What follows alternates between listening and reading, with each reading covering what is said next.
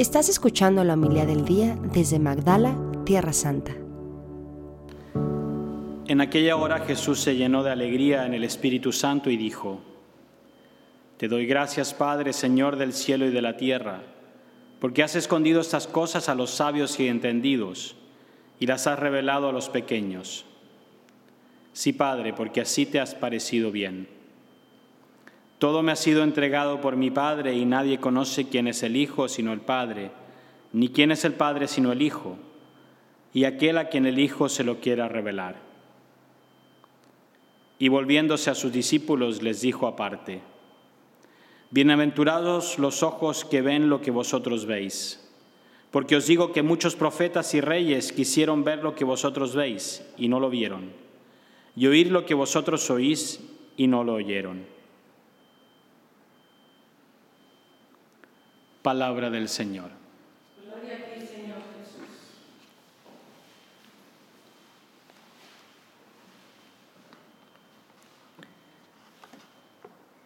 La primera lectura nos describe un mundo ideal, un mundo donde reina la paz y la justicia, con imágenes que hasta que nos dice, nos lleva a decir, bueno, ya, pero no exageres, ¿no? ¿Quién ha visto el lobo y el cordero, juntos, ¿no? La vaca pastando con el oso, ¿no? El ternero y el león paseando juntos, etcétera.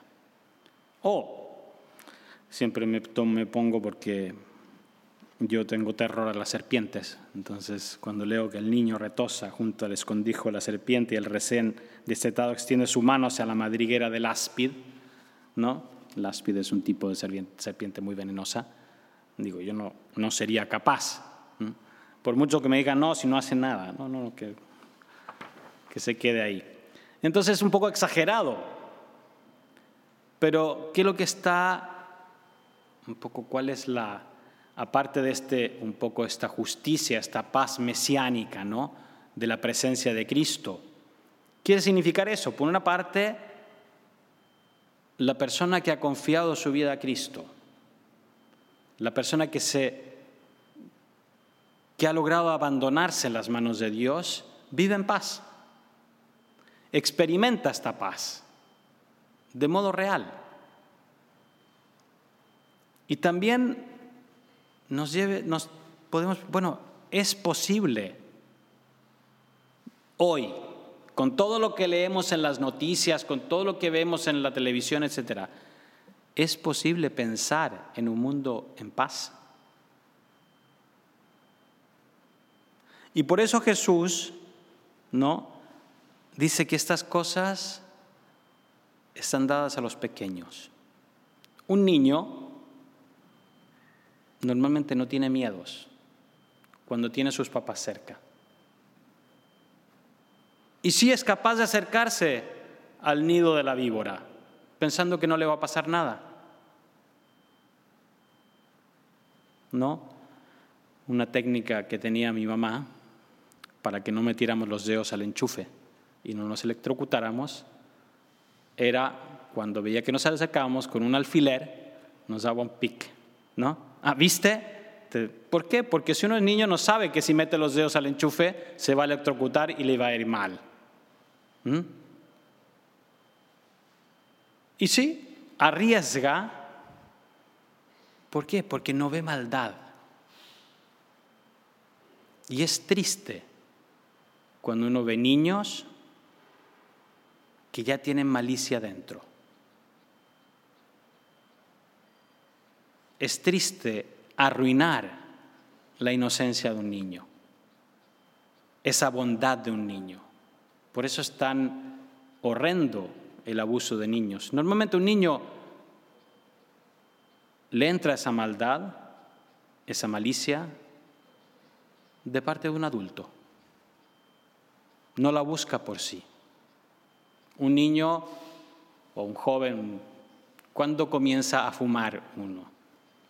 Cuando tiene 45 años, cuando tiene 10, 11. ¿Por qué? Porque el primo, el amigo, el más grande de 14, 15, lo enseñó. Y así con fumar, pornografía y todas esas cosas. Normalmente es un adulto que ha perdido esa inocencia el que por desgracia le quita esa bondad, le quita esa inocencia a un niño. Y por eso será tan duro Jesús cuando dice el que escandaliza a uno de estos niños, más vale que lo tiren con una piedra de molino, ¿no? Bueno, aquí no hemos hecho más peregrinaciones ni paseos, pero si ustedes van a Tapga, que lo pueden hacer ahora, fuera hay una piedra de molino.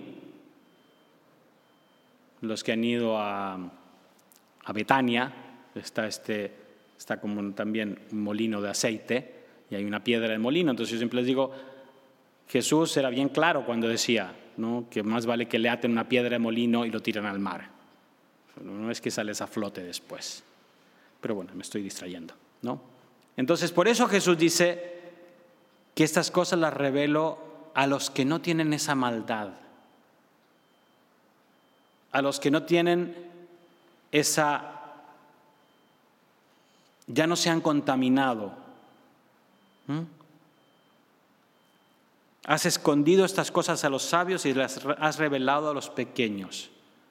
Para poder creer en un mundo de paz, en un mundo de justicia, tengo que entrar en, ese, en esa infancia espiritual, se podría decir, que no es ser infantil.